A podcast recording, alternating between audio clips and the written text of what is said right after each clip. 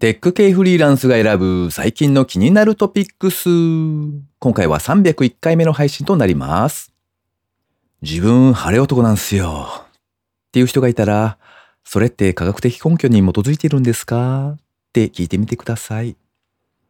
この番組ではフリーランスエンジニアの S とエンタメ系エンジニアのアスカさんが最近気になったニュースや記事をサクッと短く紹介しております。IT 関連をメインにですね、ガジェットだったり新サービスの紹介だったり、それぞれが気になったものを好き勝手にチョイスしております。今回も記事を3つ紹介していきたいと思います。ご意見ご感想などありましたら、ハッシュタグカタカナでテクフリで X に投稿いただけたらありがたいです。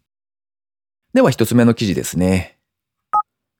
株式会社電脳交通空いた時間に副業でタクシー乗務員ができる実証実験、スポドラを開始。こちらはプレスリリースで配信されていた記事ですね。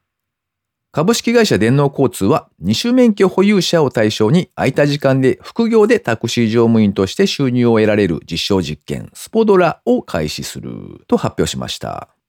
まずは三和交通グループを連携先としまして、横浜、埼玉エリアが対象となるそうです。今回の実証実験ではですね、電脳交通が副業特化採用サービスを提供しまして、副業人材を受け入れたいタクシー事業者と求職者をマッチングする役割を担当。業界の重要課題である乗務員不足の解消緩和を目指すそうです。実証実験の期間は2023年11月10日から2024年の1月9日まで。報酬形態は1時間1200円から1800円の時給制となるそうです。また残業割増や深夜割増もありまして、深夜、早朝などタクシー需要が増加する時間帯は時給もアップするとのことですね。就労条件としましては、週1日以上、1日4時間以上、前日までのシフト提出で勤務が可能になるとのことですね。なんだかタクシー業界というのも色々と動きがあるみたいですね。実のところ、割と最近になってようやくあの Go っていうアプリですね。タクシー配車のアプリなんですけれども、あれを初めて使って、おお今はこんな風になっているのかと思って驚いた人なんですけれども、まあ、昨今だとライドシェアの解禁だったりとか、そんな話も聞きますので、いろんな業界で変化が激しくなっているんだな、なんてことを思いますね。では二つ目の記事ですね。害獣対策ロボット、ライチョウ3号を開発。こちらもプレスリリースの記事からですね。株式会社テムザックは2023年11月11日、害獣対策ロボット、ライチョウ3号を宮崎県延岡市の補助に設置して稼働させたと発表しました。補助というのは農産物を育てる場所のことですね。田んぼ、畑、果樹園みたいな、そのあたりを指すそうです。ライチョウ3号は、イノシシなどの害獣対策として、夜間に補助に侵入した害獣を検知し、高圧で対象物に向けて放水を行うロボット。水を放つで放水ですね。これによりまして害獣が補助から退散することを期待していると。そういう仕組みだそうです。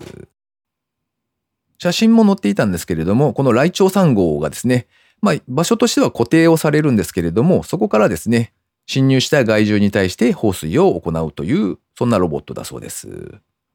ビルの中の警備ロボットとかだと、まあ床がしっかりしているんで、動き回れると思うんですけれども、なかなかこの農業の分野というか、地面が土だとか、坂のあるようなところだと、動き回ってバンをしてくれるロボットみたいなのは、まだ難しいでしょうね、きっと。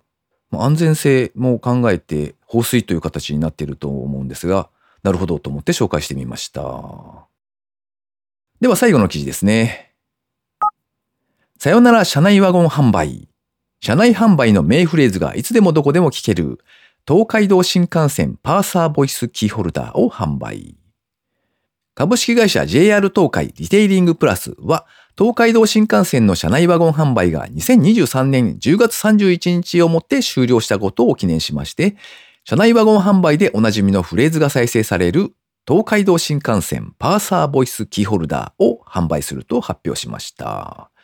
こちら2023年の11月9日より公式通販サイト JR プラスオンラインショップ及びクリックキオスクにて販売開始されるそうです。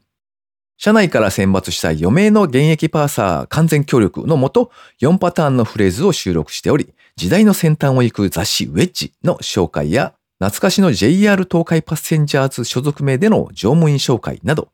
東海道新幹線にご乗車いただいた方には聞き馴染みのあるものを選定したそうです。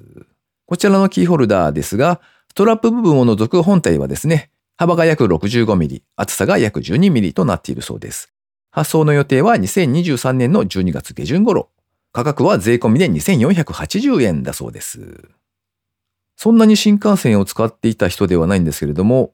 出張に行かれる方にとっては多分こう何度も何度も聞いているフレーズなんでしょうね。思い出グッズとしてはなかなか良いのではないかと思ってピックアップしてみました。なんかあれですね。きっと何年後かの大掃除の時にですね、引き出しから出てきて、お懐かしいってなるんじゃないでしょうか。続きまして番組にいただいたコメント紹介のコーナーですね。水流さん、いつもありがとうございます。297回拝聴完了。コメント読み上げありがとうございます。技術書店15は新刊書き終えたので反布できそうです。よかった。息子タイマー、もう息子様を使う時点で一定の購入を図れるからすごいなぁと思います。便乗したい？かっこ笑い？とコメントいただきました。多分あれですね、水流さんは技術書店15に出す本のためにこう締め切りに追われていたんでしょうね。僕も一度だけですね、あの、ほんの1コーナーだけを記事として書かせてもらったことがあるんですけれども、あの、なんかこう、締め切りが、みたいなのは結構焦っていた記憶があるので、いや、何度も出す方というのはすごいなと思って尊敬しております。はい。水流さんが書かれたのは、エリクサーへのいざないライブブック超入門というタイトルの本ですね。技術書店のサイトで後からデジタル版が購入できるかと思いますので、もしご興味ある方いらっしゃれば見てみていただけたらと思います。ということで番組にいただいたコメント紹介のコーナーでした。続いて番組からのお知らせコーナーですね。ここ最近お伝えしておりますけれども、300回を突破したということで記念のオフ会をやってみようと思っております。えー、日時が2023年12月15日金曜日ですね、19時から場所がですね、ポジティブ居酒屋思いやりさんというお店ですね。西新宿にあるお店だそうです。当日、まあ現地集合という形になります。参加費は多分4500円ぐらいになるかと思います。飲食代だけ実費負担をいただくという形になりますね。